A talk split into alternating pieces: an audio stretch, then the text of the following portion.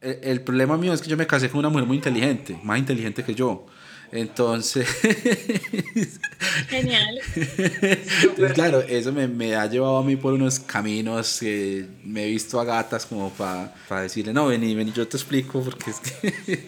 Pero eso ha sido genial, ha sido una experiencia increíble. Entonces mi esposa ya es la que me ha empujado como en, en los caminos del pensamiento crítico, como a decir, no, señor, ah, no, no, no, eso no.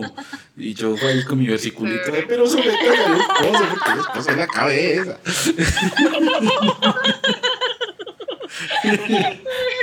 Entonces, no.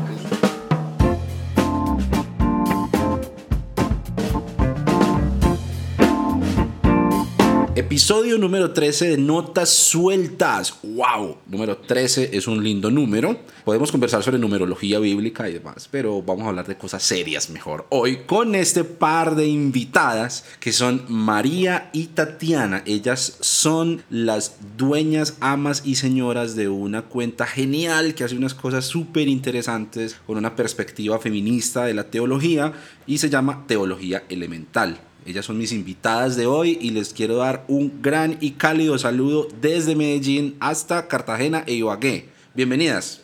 Hola, Abner, muchísimas gracias por la invitación. Eh, para nosotros es un placer estar aquí compartiendo contigo. Sí, gracias por este espacio donde podemos conocer también pues lo que haces y conversar un poquito sobre lo que nos gusta. Sí, pues bueno, lo que a unos les gusta y a otros no tanto, porque las temáticas que ustedes manejan son un poco, digamos, a ver, ¿cómo le decimos? Contra el status quo, entonces pueden ser un poco incómodas y eso me encanta. Me encanta, me encanta. Esa es la razón por la que las invité y estoy muy emocionado de que tengamos esta conversación. Y bueno, yo creería que empecemos por presentarse. ¿Quiénes son? ¿A qué se dedican? ¿De dónde salió su mirada de la teología? Una introducción cortica ahí pues, de María y Tatiana para que nuestros oyentes y nuestras oyentes las conozcan mejor. Mi nombre es María. bueno, yo soy de Cartagena. Eh, realmente nací en la iglesia desde muy pequeña. Soy cristiana por mis papás y eh, tuve un recorrido un poquito larguito con una organización que se llama Jukum. Ahí crecí, estuve con varios ministerios de ellos como King's Kids y luego de eso pues ahí se fueron formando muchas de mis preguntas, de mis dudas. Ahí me empecé a dar cuenta que yo no encajaba en lo que se esperaba de mí y decidí estudiar teología. Entonces, cuando empecé a estudiar teología en la Universidad de Medellín, en el Seminario Bíblico de Colombia, esas dudas comenzaron a tener respuestas, muchas de ellas fueron surgiendo muchísimas dudas más, pero lo, importante es que empecé a darme cuenta del por qué yo pensaba diferente y el que no estaba tan mal, tan loca como yo pensaba que no era como, eh, no era la única, sino que había mucha gente más que pensaba como yo y que amaba al Señor, que estudiaba concienzudamente la Biblia. Entonces me enamoré de la teología, me enamoré de los idiomas bíblicos, me enamoré de, la hermenéutica, de la exégesis y me enamoré de Dios mucho más. Entonces, sí. Wow, qué chévere, qué chévere eso. Y Tatiana, por tu lado, ¿cómo...? Bueno, eh, mucho gusto, mi nombre es Tatiana Barón. Nací en Ibagué, bueno, soy de Ibagué y pues yo no nací en un hogar cristiano, evangélico, sino muy católico. Eh, hice la primera comunión, yo era como muy devota, a mí me encantaba ir a la iglesia, yo iba sola, eh, yo vivía como a cinco cuadras de la iglesia, entonces yo iba y ya me sabía como todo lo que el, sacerdote decía y todo, eh, y ahora pienso como que qué peligro que iba sola, pero bueno, gracias a Dios nunca me pasó nada. Y bueno, a mí me encantaba como todo eso del tema de la religión, de Dios, mm, hasta que un día mi bisabuela me llevó a la iglesia cristiana evangélica y desde ahí pude como ver o conocer otro lado de, de Dios, como tener una relación diferente con Dios, porque ya sentía que mi relación con Dios estaba como estancada. Entonces, a partir de ahí, pues me di cuenta como conocí muchas cosas, mucha gente, em, y bueno, decidí entonces seguir en la iglesia presbiteriana. Y eh, hasta el sol de hoy sigo en la iglesia presbiteriana. Y bueno, eh, mi historia pues es distinta porque yo no tenía ni idea de, teología cuando me dijeron que si quería estudiar teología, eh, pues yo decía como, ¿eso qué es? ¿Para qué sirve? Y aún así yo dije, bueno, no sé, señor, guíame porque yo quería estudiar otra carrera, eh, pero se me cerraron como las puertas y esa se me abrió muy fácil, o sea, fue como todo fluyó. Entonces mm. empecé a estudiar teología, 2016. Eh, mi primer año fue un desastre porque yo estaba súper desubicada, pero fui aprendiendo, fui conociendo muchas cosas, conociendo muchas perspectivas y, mm, y a raíz de eso, pues hubo un tiempo en el que también pues me preguntaba muchas cosas, pero ahora es mucho más fuerte. Creo que antes yo lo tomaba como, como que bueno, sí, está bien, esto lo dicen y ya. Pero ahora creo que soy mucho más consciente de, de preguntar cada cosa. Entonces, a partir de allí, pues también surgieron como muchas, digamos que luchas, crisis eh, existenciales, que creo que todos pasamos por eso. Pero aún así tenía como, o tengo la esperanza de que de que Jesús está o que Jesús es como la solución o la respuesta aún en medio de tanta incertidumbre. Entonces, creo que eso también me ha ayudado a acercarme más a Dios, conocer quién es Él y bueno, todavía queda mucho por recorrer, por aprender, por, no sé, cuestionar, pero aún así teniendo la, la certeza de que la esperanza es Jesús. Entonces, sí. Qué grande, qué grande, qué chévere.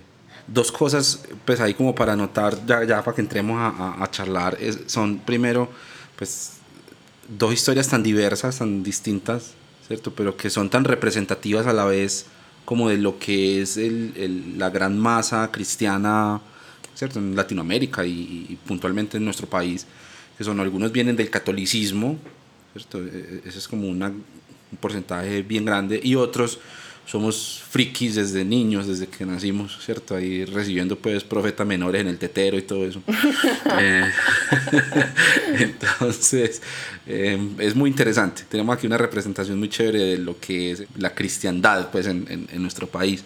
Me identifico mucho con lo que dice María respecto a las búsquedas, las dudas, el confrontar lo que uno le enseñaron desde peladito y me resuena muy fuerte lo que dice Tatiana porque cuando yo era jovencito también me enfrenté a la posibilidad de estudiar teología.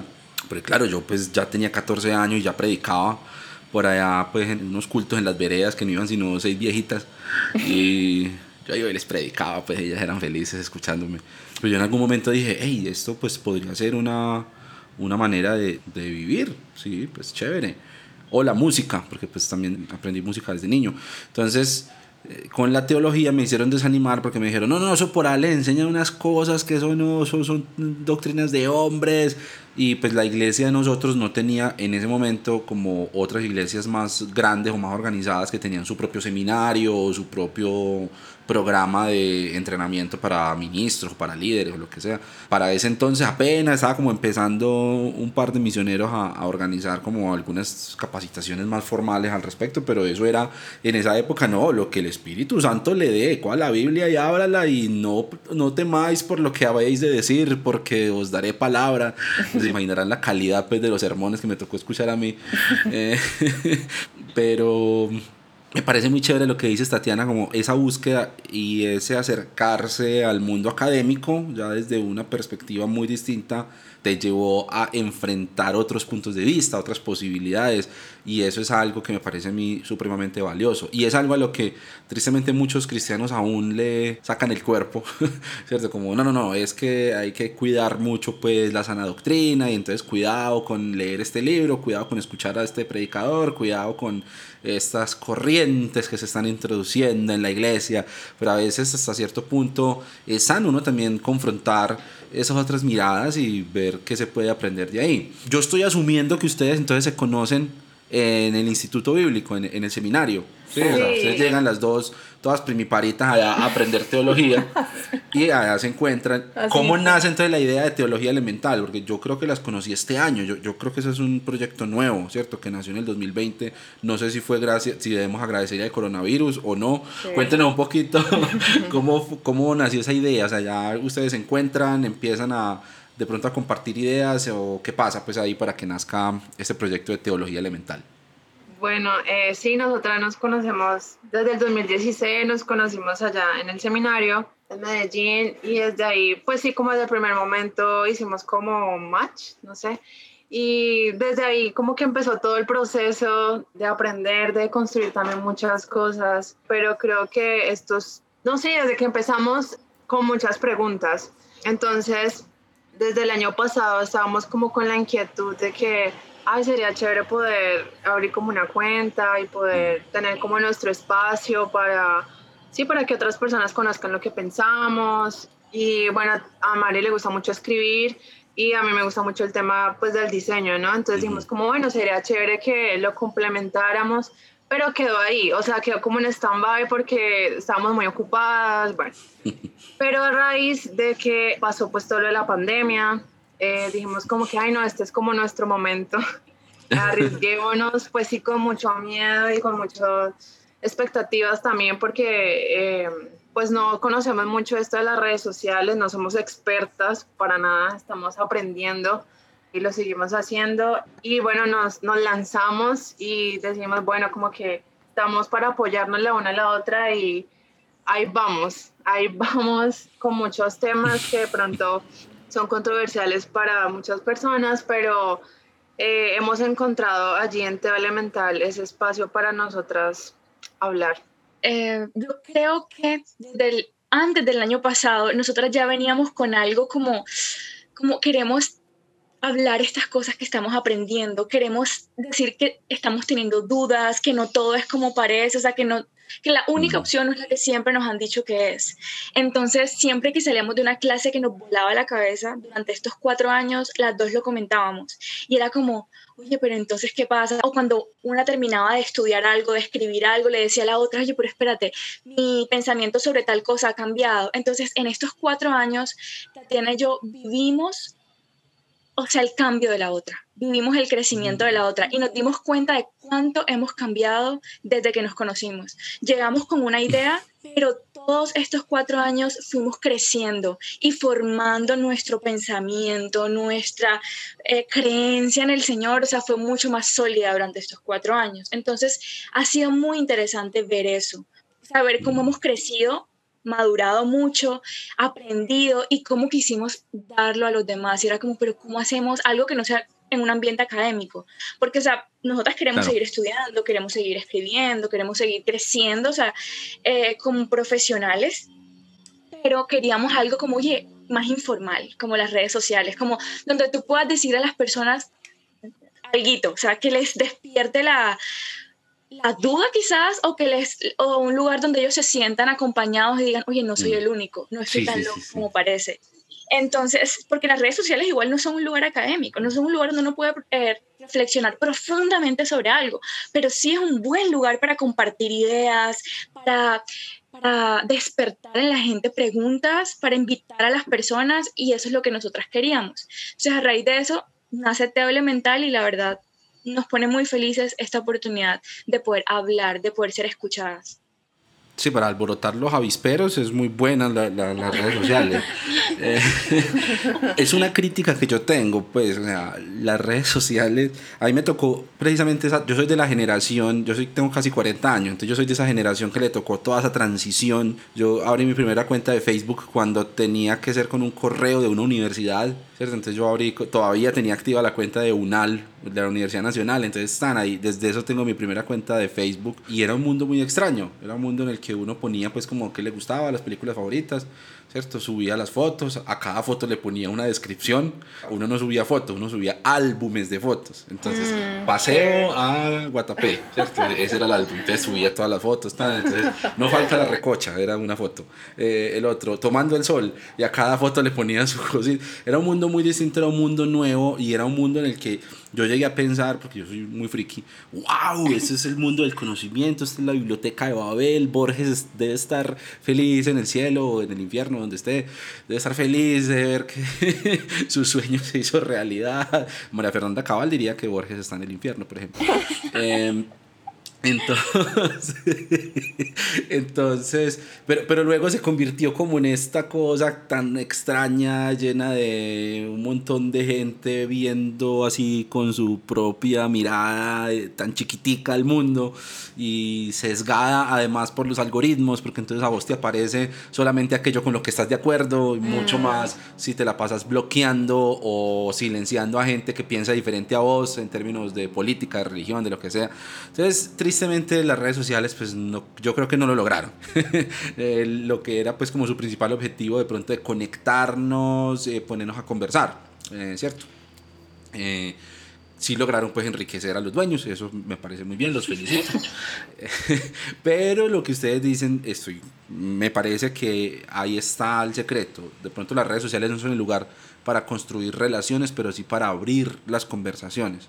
Y me ha pasado, yo pues tengo una cuenta relativamente pequeña y sin embargo me ha abierto posibilidades de conversar con un montón de gente y son cosas que no se ven en mi Facebook ni se ven en los posts de Instagram eh, porque ahí pues hay dos, tres comentarios, pero a partir de cierto post sí me escriben cuatro, cinco personas, seis personas, entonces me piden himnos, me cuentan la historia de su comunidad, mira, eh, estamos usando tus canciones para nuestras reuniones porque no tenemos músico, entonces eh, eso, eso, es muy lindo, oja, ve, la historia de este himno, lo conoces, cómo es, y a partir de eso se abren conversaciones muy chéveres. Este año empecé el podcast, también gracias a la pandemia, bendito coronavirus, eh, ha sido nuestro coach de vida. Vamos, hagamos esto. Sí, no, y todo el mundo estaba muriendo. Yo dije, pues si me va a morir, por lo menos dejar unos cuantos episodios de un podcast en mi vida. Entonces, eh, me parece así, pues todo optimista, bendito sea el Señor. Entonces, Em, claro, ahí se abren otras conversaciones también. Entonces viene gente a decir, hey, tú que eres ecuménico, no sé qué. Entonces yo le escribo por, ah, por el interno y le digo, pero ven, pero ¿qué es para ti ser ecuménico? ¿Por qué te da tanta rabia que yo lo sea supuestamente? Y, y, a veces hay algunos que me han respondido con cosas interesantes y me quedo charlando y termina uno como en buenos términos y se abren ahí otras conversaciones a futuro. Yo creo que eso es muy, muy chévere, muy, muy interesante. Y no, pues la cuenta de ustedes yo la sigo hace, hace algunos meses y es un hit. A mí me encanta todo lo que hacen, todo lo que escriben y es muy bacano ponerle rostro y ponerle voz también a eso que ustedes están haciendo. Para la gente que está escuchando esto, obviamente les dejo el link de Teología Elemental en las redes sociales en las que están y bueno, para que lo sigan. Eh, pero entonces quiero preguntarle esto a las dos y quiero que me lo digan de corazón porque la el, bueno, el cristianismo y el feminismo para algunos son como dos cosas irreconciliables, son como dos cosas que se pelean. O sea, no me sorprende que lo sea para algunos hombres, pero sí me sorprende que incluso lo sea para algunas mujeres, ¿cierto? Que de alguna manera, no sé, defienden a ultranza los modelos tradicionales de roles de hombre y mujer que se han enseñado en la iglesia, en el hogar, en la sociedad, etc. Y entonces, pues claro, vemos algunos excesos, por ejemplo, en el ámbito feminista, eh, que entonces se utiliza como para caracterizar a todo lo que tenga la etiqueta feminismo, entonces nos imaginamos que eso, queremos meter eso al, a la iglesia, entonces que en el patio de la iglesia estén feministas abortando y, y eso se cuenta, me imagino pues que eso es lo que tienen en la cabeza algunos para tenerle ese miedo como a esa conversación, eh, y por el otro lado pues está de pronto también esos miedos y bueno, esas certezas tan absolutas de las que estábamos hablando al principio, que nos han enseñado de chiquitos y que nos dicen, listo, si vos naciste hombre, entonces tenés que ser así, así, así, así. Si vos naciste mujer, entonces aprenda en silencio, pregúntele a su marido y se salvará criando hijos. Gloria a Dios. Eh, ¿Por dónde agarramos esos dos temas, el cristianismo y el feminismo, para que no se vean como enemigos? ¿Cómo hacemos para reconciliarlos, para que podamos sentarnos a conversar con lo que tienen ambas visiones del mundo para aportarle y para construir una visión del siglo XXI eh, y de la relevancia de la iglesia y del cristianismo para lo que está pasando hoy? Bueno, yo creo que hay que empezar reconociendo que el feminismo es un movimiento sociopolítico muy pluralista, muy diverso, al igual que el cristianismo. ¿cierto? Cuando uno dice, Ay, soy cristiano, bueno, pero te preguntan, ¿pero qué denominación? ¿Pero de qué vertiente del cristianismo eres? Entonces, hay, no podemos caer en la tendencia de encasillar a una persona que diga ser feminista en lo que nosotros pensamos que es el feminismo, que es un movimiento amplio.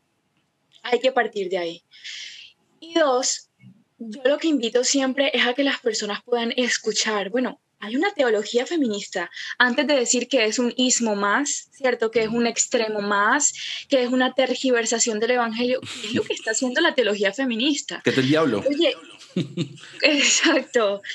Es informarte, oye, hay muchísimos tipos de teologías que existen. Teología negra, teología indígena, que están haciendo estos tipos de teología en Latinoamérica, que se agrupan como teologías latinoamericanas y allí entra la teología feminista. No es un invento de unas caprichosas que son feministas y ya no. Mm. Es que la teología latinoamericana y sus distintas vertientes lo que quieren es resaltar la lucha de aquellas personas marginadas que han sido excluidas en la sociedad. Quieren enfatizar en esa lucha. Entonces, aquel que está en el Amazonas trabajando con los indígenas está haciendo teología indígena a partir del propio contexto, el propio problema, la propia cultura y el espacio de ese indígena. Entonces es hermoso eso, es hermoso que hayan personas que estén haciendo teología para rescatar a aquellos que han estado viviendo en los bordes de nuestra historia. Mm. Entonces eso es lo que hace la teología feminista. Intenta, oye, luchar y decir, hay un problema. ¿Por qué está el feminismo, la palabra feminismo eh, al lado de teología? Porque está resaltando, hay un problema. Hay un problema con las mujeres. Y con base en la palabra de Dios podemos ir en contra de todo lo que se ha levantado como patriarcado, usando y excusándose con el nombre de Dios. Entonces, ¿cómo podríamos nosotros relacionarnos? Primero, reconociendo que hay una vastedad de movimientos dentro del movimiento como tal del feminismo. Entonces, mm. eh, es, mentira que todas las feministas están a favor del aborto. Es mentira que todas las feministas están a favor de, no sé, que las mujeres salgan desnudas a la calle. O sea, no es cierto, ¿me entiendes? Y eh, Segundo, darse cuenta de que la teología feminista hay que mirarla dentro de la gama grande de teología latinoamericana. Hay diversas teologías cuyo fin es rescatar a los marginados. Otra cosa, esto no contradice la palabra de Dios. Si nosotros estudiamos la Biblia en su totalidad, nosotros vemos que Jesús, a través de Jesús, vemos a nuestro Dios luchando a favor de los marginados, precisamente de los pobres, de los niños, de las mujeres, de los enfermos, que eran los que estaban siendo rechazados en su propio tiempo. Entonces, lo que quiere la teología latinoamericana no es contrario a lo que quería Jesús, que es volver traer a esas personas que han sido excluidas a lo largo de nuestra historia. Entonces, cuando nosotros vemos eso y escuchamos lo que la teología feminista quiere, nos damos cuenta, pero espérate, ¿en qué, en qué contradice la Biblia? Obviamente hay puntos de vista en los que la gente nunca va a estar de acuerdo, quizás cierto, diferentes tipos de, de opinión. Por ejemplo, lo que nosotros dijimos de Dios sin sexo, pero Dios como mi madre también. Así como está bien decir que Dios es mi padre, Dios es mi madre. Entonces, así como está bien decirle que es mi Dios, en términos masculinos, ¿cierto? Es mi diosa entonces. ¿Por qué está mal decirle mi diosa? Si reconozco que él no tiene sexo, reconozco eso, pero ¿por qué está mal yo como mujer querer relacionarme con él como mi madre también, como mi diosa, reconocer que yo fui hecha a su imagen y semejanza también? ¿En qué estoy pecando en eso? Entonces hay gente que no va a estar acuerdo y va a decir, uy, no, pero ¿cómo así? Dios es padre y punto. Mira, está bien, pero también estos puntos en los que la gente no, a ver, no, no se encuentra a favor con el feminismo, realmente no son los más importantes. A nosotros no nos interesa que la gente diga que es feminista ahora en adelante.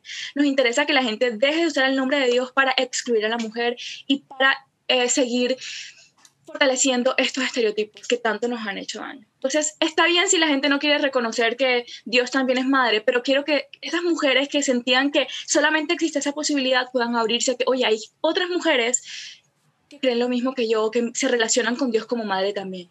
Entonces, mm, lo que digo con esto es que los principios de la teología feminista sí pueden convivir con el cristianismo. Uno, cuando vemos todo a través de Jesús y de lo que él hizo. Y dos, no todo lo que la teología feminista dice es necesario que toda la iglesia lo crea. Está bien si no. Pero lo que nos interesa es que si van a rechazar el feminismo por la palabra, por miedo a la palabra, está bien. Pero que por favor se den cuenta de que si queremos seguir los pasos de Jesús, no podemos escudarnos en Él para seguir subyugando y maltratando a la mujer. Eso es lo que nos importa a nosotras.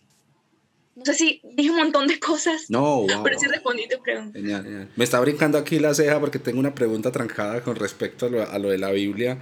Eh, y ahorita te la voy a hacer porque quiero escuchar qué tiene Tatiana para decir. Bueno, yo te voy a contar una experiencia. Hace como dos años yo me alarmaba mucho con el tema del feminismo, o sea, con la palabra nomás. Feminismo era como que no, eso va en contra de lo que Dios quiere en la sociedad, porque no conocía realmente qué significaba ser feminista. Mm. Entonces, a partir de ahí, cuestionaba muchas cosas. Yo creo que, bueno, pues Mari también estuvo ahí. Y, o sea, yo, yo al principio era, era como muy cerrada en ese sentido, eh, en ese aspecto de, de muchos conceptos. Pero cuando me di cuenta de, de lo que Mari estaba diciendo ahorita, como para añadir que la teología feminista es para darle voz a sí, aquellas que siempre han sido silenciadas y como otras teologías como la teología negra, la indígena, que han sido eh, poblaciones marginadas y que lo que busca es levantarlos, ¿no? Como Mm. darle esa dignidad que, que Jesús, que podemos observar en los evangelios, que Jesús hacía con aquellas personas que siempre, pues, que uno menos esperaba o que, o que las personas de esa época esperaban que, que estuviera hablando, que estuviera eh, dignificando. Entonces, cuando me di cuenta de eso, dije como que, wow, realmente quiero unirme a, a ese, sí, a esa teología o quiero apoyarla porque realmente es algo que, que también desde mi experiencia de lo que he vivido me hizo ser feminista. Entonces, creo que para mí eso fue como una revelación, no sé, pero sí ha sido muy, muy liberador. Entonces, creo que ese es el mensaje que, que la teología feminista quiere, quiere dar a las mujeres. Sí, que entre otras cosas están mencionando estos movimientos que buscan darle dignidad a sectores de la humanidad que han sido oprimidos precisamente con la Biblia en la mano. ¿Cierto? Que, que no es lo mismo que decir, no, es que, es que las oprimió el paganismo. ¿no? Es, que los mismos representantes de Dios, los que se abocaban el derecho de hablar en nombre de Dios con la Biblia en la mano, fueron los que justificaron el esclavismo, o los que justificaron la segregación, o los que justificaron y han justificado y siguen justificando muchas cosas eh, machistas y muchas cosas violentas contra las Como en la mujeres. época de, de Hitler también, o sea, usaban la Biblia para, para matar a los judíos. Entonces, Tal cual. eh, sí. Quiero decir otra cosa y es la siguiente. Por alguna razón extraña, los evangélicos, bueno, sí, bueno, los cristianos en general, creemos que lo que se ha ido descubriendo en términos de reflexión teológica, como que ya, eso es, llegamos, es concluyente, ¿cierto? Entonces, lo que dijo este man en el siglo XVI, o lo que dijo este man en el siglo XIX, o lo que dijo este man en los años 60, y nos vamos como instalando ahí, y como que listo, llegamos. Y, y, y se nos va olvidando que la teología y la reflexión acerca de Dios pues responde a las realidades en las que vivimos. O sea, estuvo muy bien Lutero y no, genial pues que Lutero haya hecho lo que él hizo y haya pensado lo que él pensó, pero muchas de las cosas que man dijo, la verdad, pues no, no sirven como mucho ya hoy en día. No, estuvo muy bien Calvino y bueno, pero ese man también quedó con viciecitos pues como quemar herejes de vez en cuando. Eh, Ojo con entonces- Calvino. no, yo sé que Calvino es una vaca sagrada, pero, pero ¿por qué lo que dijo Calvino nos sigue sirviendo hoy? O sea, hay cosas que sí, de pronto hay cosas que no. Nosotros debemos seguir la misma exploración y la misma búsqueda. Y eso es lo que me parece a mí milagroso de la revelación de Dios en las Escrituras, que es una fuente que no se agota en ningún contexto, ¿cierto? Que no es algo a lo que deberíamos pensar, ya llegamos, no, ya es lo que dijo MacArthur, es lo que dijo eh, Matthew Henry, es lo que dijo R.C. Sproul, es lo que dijo X o Y o Z, es lo que dijo el Vaticano y el Colegio de Cardenales, y es lo que dijo. No, es, es algo en lo que seguimos nosotros indagando y es algo en lo que seguimos encontrando riqueza para lo que estamos viviendo hoy. Y lo que ustedes me están diciendo me parece muy chévere. No significa la iglesia debe volverse feminista, no, claro que no. O sea, no es como, es que eso es para todos, ¿no? Pues puede que sea para acá y es diferente para el otro. Hay, hay, una línea muy delgada, seguramente, porque también me lo han dicho en muchas de estas conversaciones, y es, no, no, no, es que el relativismo, eh, pues no es tanto ser relativista, sino más bien entender que la revelación de Dios es contextual. Y por eso incluso algunos que observaron eso, yo, yo vengo de una corriente dispensacionalista muy fuerte, que también reconoció eso, incluso en la Biblia, pues ya cayó en el error de meter a Dios como en unos cajoncitos y de decirle, no, Dios, es que usted, acuérdate que usted hacía eso, eran los tiempos de Noé, eso ahorita no, ¿cierto? Y pues eso ya me parece un, llevarlo al absurdo, pero también me parece un poquito lógico, como miren la manera en la que Dios se relacionaba con los patriarcas, miren la manera en la que Dios se relacionaba con el pueblo de Israel bajo el pacto de la ley, a cómo se relacionaba en otros momentos y en otras instancias, y no significa encajonar a Dios, pero sí reconocer que mucho de lo que Dios hace es contextual, y pues no sería de valor la Biblia para nosotros si tenemos que acogernos a las conclusiones de hace 200 años y ya de ahí no pasar. Exacto. creo que es, es muy válido eso. Exacto.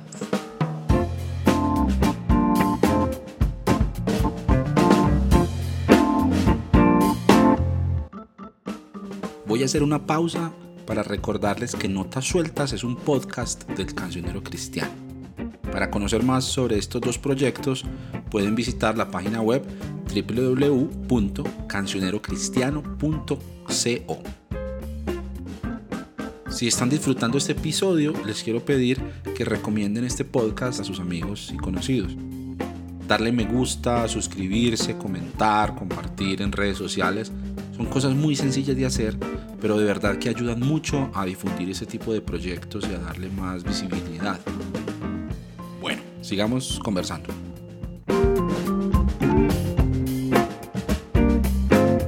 Esta pregunta que les voy a hacer a continuación ha sido una pregunta con la cual hemos gastado muchísimo tiempo aquí en la casa, en conversaciones muy chéveres, y es una pregunta de la que yo todavía no tengo, ni siquiera estoy cerca de tener una conclusión, y es la siguiente, ¿la Biblia es machista o no es machista? Porque bueno, o sea, yo, yo entiendo que podemos irnos al ejemplo de Jesús y cómo él dignificaba a la mujer, pero en general eso es un porcentaje muy chiquito de la Biblia. O sea, es difícil leer pasajes como, no sé, eh, el libro de Oseas y lo violento que es eso con la mujer, con las hijas, o la ley de los, o jueces, ¿cierto? O la, o la ley de los celos, por ahí números, cuando el marido celoso, entonces traía a la esposa para que hiciera un ritual ahí a ver si, si estaba siendo infiel o no. Y bueno, todo lo demás que hay en la Biblia eh, con respecto a las leyes sanitarias, entonces cuando la mujer estaba menstruando y entonces era impura, o porque cuando nacía un niño era impura ciertos días, pero si nacía una niña era el doble de tiempo. Entonces, ese tipo de cosas que uno dice como, eh, no, pues bueno, sí, Jesús dignificó a la mujer, pero es que el resto de la Biblia es una boleta. O sea, ¿cómo podemos acercarnos a la Biblia eh, desde una perspectiva o desde esa convicción de que Dios siempre ha buscado dignificar a la mujer cuando en el texto se encuentran ese tipo de cosas. Eh, podemos decir que la Biblia es machista. Yo sé que hay muchos puntos de vista, pero quiero escuchar a lo que ustedes han llegado o eh, cómo me pueden ayudar con esta pregunta, porque mi esposa ya está atrás escuchando que yo estoy haciendo esta pregunta y seguramente va a venir a decirme, bueno, ¿qué, qué dijeron? ¿Quién ganó? ¿Sí o no? ¿Sí es o no es? bueno, yo creo que es innegable que muchas historias en la Biblia reflejan el machismo, reflejan el patriarcado de la época. Pero eso no me lleva a mí a descartar la Biblia por esas historias, porque cuando yo leo toda la Biblia, yo puedo conocer en medio de todas esas realidades, de todas esas historias que reflejan nuestra humanidad, nuestro pecado, nuestras tendencias, yo puedo ver a Dios. Yo puedo ver esa voz que sobresale de Él, él como el que interviene en medio de nuestra basura. Entonces, yo no puedo negar que no hay misoginia, que no hay chauvinismo, que no hay patriarcado en muchas historias bíblicas, porque sí las hay. Pero, ¿eso qué? Eso no desmerita quién es Dios. Eso no desmerita lo que como un todo alrededor de cada página, pero como un todo, no viendo solamente no lo que dijo Pablo en tal parte, lo que dice jueces con la concubina, no, cuando veo como un todo, eso no desmerita al Dios de la Biblia, al Dios que sobresale, a ese Dios que es bueno y que a pesar de que fue muy distorsionado por la forma en cómo se cuentan muchas historias y en lo que nosotros vemos, cuando nosotros podemos leerla en su totalidad, te hablo desde mi experiencia, yo lo puedo ver a él y puedo ver que Él es diferente y que Él es muy distinto a nuestra basura humana, que Él es muy distinto a, nuestras tendencias y lo veo a Él a través de Jesús. Entonces yo no me quedo en esos pasajes aislados o en esas partes que reflejan mi propia basura. como ser humano. Yo todo lo veo a través de él y de su mensaje de redención y liberación, que es mucho más fuerte y más grande que cualquiera de esos mensajes de patriarcado. Entonces, esos pasajes son patriarcales y son machistas, pero no son palabra de Dios para mí hoy. Al contrario, son un espejo para yo verme ahí y para no repetir eso. Exacto, sí, eh, básicamente lo que dice Mari, y pues en un mundo en el que siempre ha prevalecido el, dominio del hombre sobre la mujer, eso obviamente pues iba a permear o se ve reflejada en, en la Biblia, ¿no? En la religión. Así que, como decía Mari, pues considero que la manera en la que ha permanecido el patriarcado es por el acercamiento también tradicional que, que se ha hecho a la misma Biblia. Entonces, pues la, la hermenéutica o las interpretaciones que se han hecho respecto a este tema eh, lo toman de una manera literal, así como toman muchos otros temas. Entonces, para la interpretación de cualquier texto de la Biblia se deben tomar en cuenta, obviamente, pues el contexto cultural, sociopolítico, eh, bueno, todas estas cosas que son importantes a la hora de hacer una interpretación. A quiénes se dirigía y por qué estaba diciendo eso el autor. Entonces, pues yo creo que también son muchos factores los que influyen para no tener una mejor interpretación y no tomarlo de manera literal. Y pues desafortunadamente eso pasa mucho, que se toma de manera literal o como que esta es palabra sagrada y esto es lo que dice la Biblia y hay que tomarlo y hay que hacerlo así tal cual. Pero creo que también somos... Exacto, pero también caemos en que tomamos esos textos o esos eh, pasajes a conveniencia. Entonces, aquí dice una cosa y no, eso lo rechazo, pero acá dice, dice así tal cual, pero entonces sí, es palabra de Dios y mm. lo voy a tomar como, como es, como debe ser. Entonces, eh, creo que también eso va, va mucho de, dependiendo de la persona, ¿no? Porque lo tomamos a nuestra conveniencia. Dependiendo de nuestros prejuicios. Exactamente. sí, claro, porque no, no veo gente yendo a la iglesia llevando al hijo con tu más y rebelde a que, a que lo apedreen, ¿cierto? Exacto. Eso está en la Biblia, pues, y es palabra de Dios, amén, gloria a Dios. Exacto. Entonces es bien importante pues tener en cuenta eso, como los prejuicios, lo que tú dices. Yo, por ejemplo, que era, que era glotón y bebedor, gracias a Dios, pues que mi papá nunca me, me, me llevó por allá. sí, pues esto, esto chocante seguramente, lo sé para las personas que tienen esa convicción tan fuerte con respecto a lo, a lo que significa la inerrancia bíblica. Entonces estamos insinuando entonces que eso está en la Biblia, pero eso no es de Dios, eso está en la Biblia, pero lo estaban haciendo mal. Y ahí es donde hay que entrar pues ya hacerle doble clic a eso y abrir ya esa discusión de, bueno, eh, dónde entra la contextualidad, dónde entran las diferentes hermenéuticas feministas, que María, tú tienes un, un escrito que me parece muy chévere y muy iluminador, que resume muy bien como las diferentes hermenéuticas feministas, el, lealismo, el sublimacionismo. Revisionismo, hermenéutica del rechazo, sublimacionista. Esas, eh, vayan y léanlo, por favor, porque es un resumen muy chévere y muy, muy claro. Eh, y puede ser un punto de partida interesante para empezar también a entender incluso que no hay una sola manera de leer la Biblia desde el enfoque feminista, sino que es también una mirada muy variada y, y, muy diversa como estabas tú explicando ahorita también, María. Bueno, entonces, obviamente ahí eh, toca entrar a, abrir esa conversación de, bueno, lo que, todo lo que está en la Biblia es porque Dios quiere que lo hagamos, todo lo que está en la Biblia es porque lo necesitamos hoy o, cómo funciona ese cuento. Sí. Yo creo que ahí está la clave. exacto, y es que la gente sigue viendo la Biblia como un manual de vida, como una, un libro de reglas que debo leer y aplicar exactamente como está.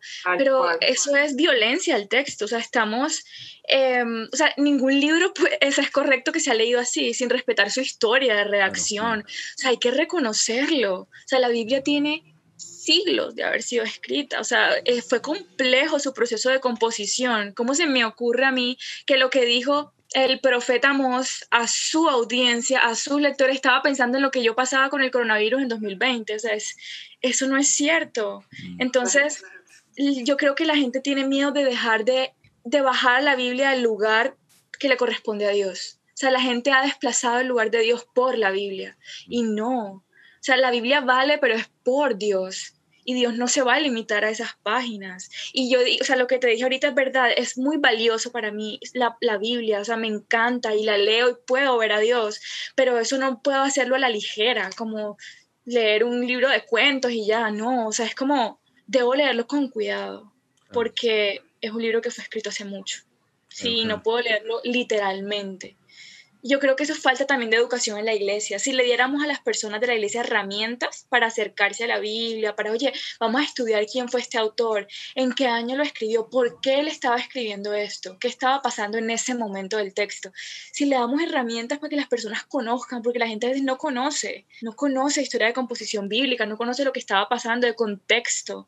Entonces, si la gente conociera, pudiera, pudiera leer mejor la Biblia y identificar mejor cuándo es Dios quien está hablando y cuándo no, cuándo es el ser humano escribiendo, dando su punto de vista. Sí, yo, yo, yo creo que no hay una herramienta en el mundo más promocionada y más mal usada que la Biblia, porque los que más defienden la Biblia son los que menos la entienden. Eso es, es una cosa muy extraña. Uy, sí. Pues, o sea, a mí me pasa que lucho todavía con ese pasado fundamentalista, ¿cierto? Con ese pequeño fariseo que hay dentro de mí queriendo salir. Eh, de poner y de sacralizar esas palabras por encima, por ejemplo, de sacralizar al prójimo. O sea, el, el prójimo es sagrado. Dios está presente, está más presente en mi vecino que en las páginas de la Biblia porque eso mismo lo dice la Biblia, ¿cierto? O sea, uno trata como de ver la Biblia como un punto de acceso a Dios y la Biblia lo que me dice es, no, Dios ahora está en tu prójimo, Dios está en mí, soy templo de Dios. O sea, la presencia de Dios está acá. Y Dios se toma el trabajo de eh, contarme o permitir que me llegue a mí esa historia y esa narración de cómo se encontraba Dios entonces primero en, un jardín, luego en la zarza, luego en un tabernáculo y vayan todos allá y cuando la nube se levantaba y se movía, entonces ahí estaba Dios y luego en el templo y cómo la presencia de Dios descendió y, y aceptó el sacrificio de Salomón y no sé qué, para luego llevarme a la conclusión de toda esa historia y es que el mismo Dios se hizo hombre para habitar en medio de nosotros, para acercarnos de una manera tal a Dios que ahora Dios está en mí yo soy templo de Dios. Entonces lo sagrado no son las páginas de ese libro, lo sagrado es mi relación con Dios y cómo yo a través obviamente de la Biblia, pero a través de un caminar consistente y diario con Dios, empiezo a conocerlo y empiezo a descubrirlo. Y para muchos esto es herejía o esto de no, pero ¿cómo? Si la Biblia, la Santa Biblia, la palabra de Dios, y casi que la Biblia para ellos es la encarnación de Dios, contrario a lo que la misma Biblia dice, que es Jesús y nuestra, nuestro caminar con Él y nuestra aproximación a Él, incluso nuestro parecernos a Él. E, ese es el verdadero reto del cristiano, no vamos a ver muchos versículos. Sí, sí. Idolatramos la Biblia. Sí, y en este punto obviamente hay... Cuidado, cuidado, que eso es una cosa chocante, porque ¿cómo vamos a idolatrar la Biblia? Si la Biblia es la palabra. Pero sí, o sea, es, es lo que decíamos ahorita, cuando nos cerramos en los prejuicios, pues no hay espacio para contrastar esas ideas. Vení, vení, ¿a qué te refieres con idolatrar la Biblia? ¿Cómo así? Pero es, pero es que no es posible idolatrar la Biblia. ¿O vos crees que es posible idolatrarla? ¿Por qué? Empezar a generar esas conversaciones, esas respuestas. Porque cuando yo me cierro a tirar versículos, Juan 5.39, escudriñad las escrituras porque a vosotros os parece, y esa es la, es toda la conversación que se permite, pues ahí no va a haber un diálogo, sino que es una imposición. Y tú te das cuenta en los diferentes tipos de hermenéuticas que hay, que hay personas que ya que han dicho, mira, reconozco la Biblia es patriarcal, realmente estos pasajes no son palabra de Dios y estos aquí sí, y todo lo ven como a través de Jesús, como, bueno, ¿será que Jesús quisiera que yo hiciera esto o que... Entonces tú ves como muchas diferencias de posturas también y es muy interesante conocer las diferentes posturas que hay respecto a esta pregunta. Qué chévere, qué chévere. Hablemos de deconstrucción, que es una un punto doloroso para, para, muchos de nosotros, machos, alfa, heterosexuales, evangélicos. Nos falta poco para ser uno de los 144 mil eh, sellados y ungidos. Eh, y sin embargo, a mí me tocó, y aún sigo en ese proceso, de construcción, de, de demoler esos estereotipos machistas que nos impusieron en las iglesias y que aún hoy en día siguen estando presentes en la estructura tradicional de nuestras iglesias ¿cómo sería un buen punto de partida o cuáles serían unos puntos clave para que un hombre pueda decir, hey, yo me quiero acercar a esta mirada Yo entiendo y reconozco que hemos cometido errores, nos hemos equivocado, hemos sostenido y seguimos sosteniendo cosas que son improcedentes y que son abusivas y que son machistas. ¿Por dónde podemos empezar? ¿Por dónde es posible entrar a esa reflexión personal puntualmente para nosotros los varones? Bueno, pues... Los varones, o sea, hombres, no los varones de Tatiana Varón. A mí me molestaba mucho en, la universidad por eso. por mi apellido. bueno, pues como tú le decías, es importante que los hombres reconozcan que desde su posición de privilegio tienen muchas más oportunidades.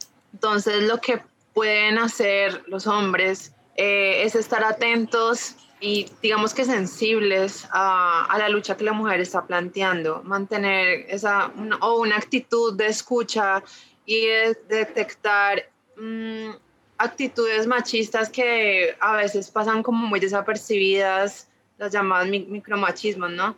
Que incluso pues también nosotras a veces eh, no nos damos cuenta y estamos fomentando esos micromachismos.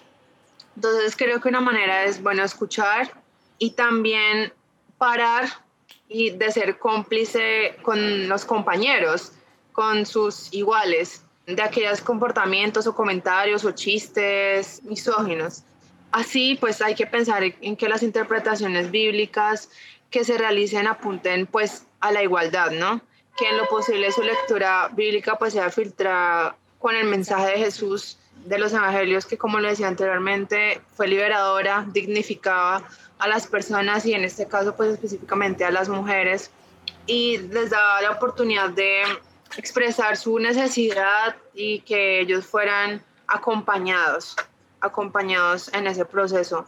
Y vi unas preguntas en una página que a mí me llamaron mucho la atención, que sería bueno que todos o todas pudieran como hacerse, más que todo, bueno, los hombres, y es como, bueno, ¿Crees que hay cosas que solo son de hombres y otras de solo mujeres? ¿O crees que involucrarte en las labores del hogar es una ayuda?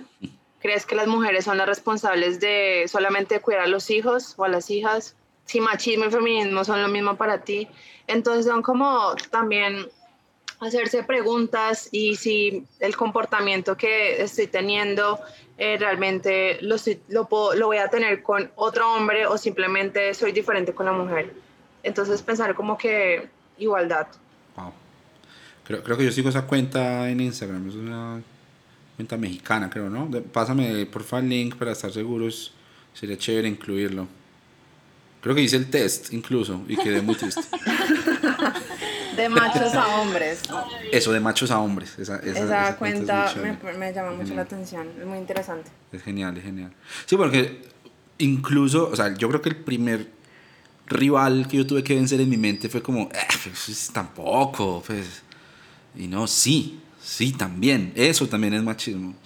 Y, y, lo digo yo, por ejemplo, desde mi experiencia personal, que yo crecí en un hogar que, gracias a Dios, se alejaba un poco de ese modelo tradicional. Mi papá, recuerdo, siendo ministro, siendo predicador, fundador de iglesias, llegaba a la casa a barrer, a meter la ropa a la lavadora, a extenderla, a hacerse cargo de los niños, eh, o sea, de nosotros, aún hoy a sus 67, casi 70 años, sigue haciéndolo en la casa. Entonces, ese modelo masculino para mí, pues digo, creo que me ahorró mucha toxicidad, porque también es algo que yo pues luego eh, empecé a replicar en mi vida de familia, aquí en mi casa, con mi esposa, con mi hijo, ¿cierto? Y pues creo que eso pues le ahorra a uno camino y aún así, uno sigue teniendo en su cabeza como esos validadores con respecto a esas cosas pequeñas, a esos micromachismos que le hacen a uno decir como, uy, no, definitivamente eh, uno sí está muy envenenado, pues esa desintoxicación es dura, es dura, es dura. Sí, total. Sí, eso, es que eso está como muy arraigado, incluso pues, en las mujeres también.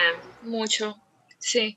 Yo creo que primero escuchar, o sea, escucha, escucha a las mujeres. Eh, deja esta dinámica de mansplaining, de que, escuchas a una mujer y ya tienes esa tendencia a paternalizarla como, ay, mi niña, o me entiendes, o verla como la frágil, como la que necesita tu ayuda para completar su argumento, para entenderla mejor. Entonces es como, ay, no, mira, es que tú necesitas entender también algo. No, no, no, escucha, escucha sinceramente lo que las mujeres tienen por decir, sus frustraciones, cómo se sienten, cómo ha sido su experiencia de ser mujer y, cuál ha sido su sufrimiento. Yo creo que eso es principal. Y dejar de enseñarles, de querer enseñarles a las mujeres cómo ser mujer. Que ahí entra también lo de mansplaining. Y eso nos pasa mucho. Nos pasa mucho a nosotras y es doloroso. Y yo creo que para que exista un verdadero diálogo es importante lo que decía Tati con los estereotipos, o sea, ya dejar de seguir apoyando estos estereotipos, pero lo principal para mí es escuchar verdaderamente. Mm, wow. Sí, sí, sí, sí, genial. Pero es que esa es una cosa que culturalmente nosotros no nos han enseñado, nosotros nos han enseñado a responder, no a escuchar. Entonces uno, uno le están diciendo algo y uno eh, está por ahí medio escuchando, pero pensando en qué le voy a decir. Pensando qué responder. en, en, segundo plano, ¿cierto? Muy complicado eso, muy complicado. Ay Dios, ojalá pues pudiéramos vencer todas esas, esas cosas mentales que... Eh, y, y, bueno, pues para mí me, me da un poco de esperanza pues entender también que vienen de pronto unos tiempos de cambio y que los que estamos criando hijos y vamos a levantar hijos e hijas, pues de, pronto como ahorrarles parte de ese camino también, como no transmitirles esa, esas cosas culturales que, que nos tocaron a nosotros. Esperemos que sí. Y pues el trabajo que ustedes hacen me parece valioso, me parece muy chévere precisamente por eso, porque abren los ojos como a esas realidades. Eso me parece muy importante. Bueno, para que vamos terminando, quisiera preguntarles qué autores, o pues supongo que principalmente autoras, podríamos recomendarle a las personas que están escuchando esto para empezar a acercarse a eso que estamos hablando de hermenéuticas feministas o de pues todo lo que esté pasando en general en lo que tiene que ver con la teología y el feminismo. No solamente pues eh, autoras de libros sino también de pronto cuentas en redes sociales o en YouTube o podcast o pues hoy en día creo que hay igual de validez en todas esas fuentes para aprender, ¿cierto? Y pues muchas veces seguimos como poniendo por encima el leer. No, es que hay que leer, y cierto, y a veces me parece que leer está un poquito sobrevalorado en el siglo XXI, porque hay muchas otras cosas que uno aprende viendo un documental o escuchando un podcast, que por cuestión de tiempo, pues eh, son formatos igualmente válidos. Yo personalmente sigo prefiriendo leer, pero pues no tengo tanto tiempo ya para leer, y muchas de las cosas que he aprendido en los últimos años han sido de esas otras fuentes. Entonces, si tienen algo para recomendar, sería genial. Pues supongo que ustedes tienen ahí buenas recomendaciones. Pues yo te digo de libros. De podcast y, páginas en redes, no, no tengo el dato ahora. Pero autoras geniales que han marcado mi vida, que me han ayudado en esto. Primero, Elizabeth Schussler Fiorenza. Súper fácil de leer ella. Tiene un libro que se llama En memoria de ella. Lo recomiendo 100%. O sea, es un libro que se lee genial, que te va a explicar muchas cosas, que va a mostrar la perspectiva de ella. Su mirada a la Biblia es hermoso, entonces lo recomiendo. También recomiendo Caroline Osiek.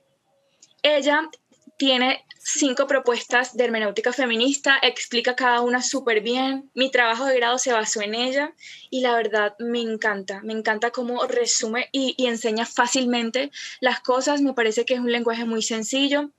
Algo más denso, Mary Daly. Mary Daly es una lectura un poco más densa, más difícil. ella eh, de seguro no te va a gustar muchísimas cosas que ella diga, porque hay cosas que son muy fuertes y yo no comparto todo lo que ella dice, no comparto toda su línea de pensamiento, pero me parece que es hermoso leerla, descubrir sus ideas locas y ver cómo nos desafían a nosotros los que quizás no pensamos totalmente como ella, o quizás te sorprendas y si piensas totalmente como ella, quién sabe. Entonces me encanta ella. Y hay un libro que se llama Textos de Terror, creo que está en español, es de Phyllis Treble es genial. Te habla de cinco ejemplos de mujeres en el Antiguo Testamento que sufrieron violencia. es una lectura para llorar, pero creo que te sensibiliza mucho con esto del tema de la teología feminista. Son mis recomendadas. Wow. ¿Y la de Tatiana? Sí, total. Eh, no, yo pues pensaba en esas, también el Satames, ella también eh, habla sobre la teología feminista. Y cuentas, bueno, nosotros hemos tenido varios live en Instagram y hemos invitado eh, algunas cuentas que nos han llamado mucho la atención que también trabajan con esto del tema de la teología feminista, que son, en su mayoría son personas mayores, eh, más de, no sé, llevan como más de 30 años en esta de la teología feminista. Tras las huellas de Sofía, esa es una cuenta que nos inspira demasiado. Con F Comunicaciones, ¿cuál es la otra? Ah, con, con mujer con ah, Remy y su amiga, con mujer. Qué hermoso lo que ellas están haciendo. Súper Sí, total. También Red Tepali. Red Tepali también. Es una cuenta genial, también. Sí, sí. sí hay, hay diversidad de cuentas en las cuales uno puede encontrar, o una puede encontrar, como ese apoyo y también ver desde otra perspectiva eh, esta, esta temática de la teología feminista. Y como decía Mari, como que al principio de, de esta conversación, que esto del tema de la teología feminista no es un invento eh, ahorita contemporáneo, sino desde hace mucho tiempo. Y que cuentas como tras las huellas de Sofía, Marisa y Andrea, que son personas increíbles, que son súper estudiadas y que realmente uno dice, uff, vale la pena, vale la pena seguir su legado. Entonces creo que esas son recomendadas. Qué chévere. Buenísimo. Pues eh, espero que me envíen eh, la listica, por favor, para yo ponerla en las notas del episodio. Em, y bueno, para, para las que estén interesadas en ahondar en estos temas, sigan a Teología Elemental, por supuesto, que ellas hacen un trabajo muy chévere de aterrizar todas estas cosas en un formato muy bonito unos posts muy bacanos y pues eh, con los live que hacen, que también he podido escuchar algunos y, y de verdad que hacen algo muy valioso, me parece eh, que es una voz que vale la pena escuchar hoy en día.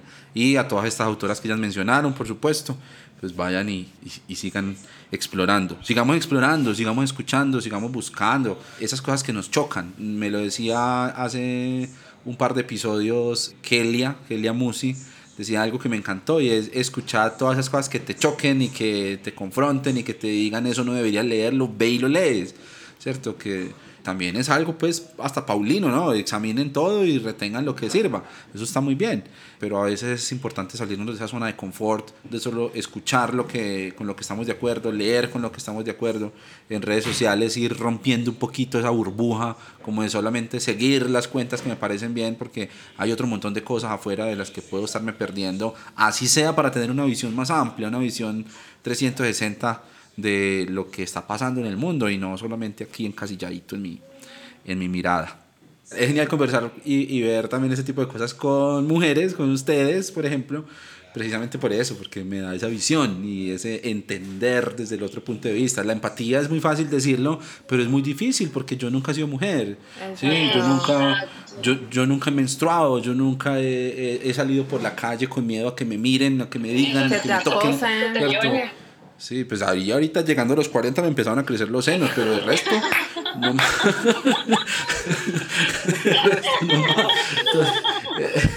Entonces, ampliar esa mirada es muy importante. hola mi amor, ¿cómo estás, hijo? Bueno, chicas, Tatiana, María, no se imaginan lo contento que estoy de que hayamos podido conversar en este rato. Espero que se repita, por favor, en la siguiente temporada y este primer acercamiento pues seguramente será el inicio de conversaciones muy chéveres que tengamos por delante. Cuando estén aquí en Medellín podemos encontrarnos con, con los amigos y armar un combo bien chévere para que eh, tertuliemos y, y, hagamos otros proyectos. Muchas gracias, me encantó tenerlas aquí. Algunas palabras finales pueden ser las últimas porque recuerden, coronavirus. No, Abner, a ti muchísimas gracias por la invitación, de verdad que creo que lo disfrutamos mucho, eh, fue muy chévere. Y bueno, sí, como tú dices, esto fue como un abrebocas a este tema de la teología feminista que queda mucho por aprender y recorrer. Entonces, a ti muchas gracias.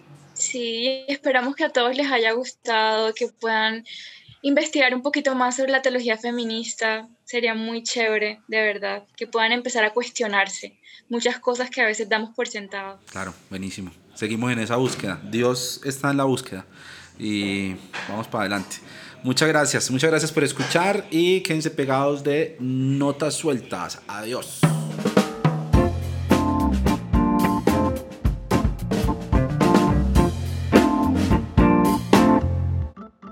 Muchas gracias por unirse a la conversación en Notas Sueltas.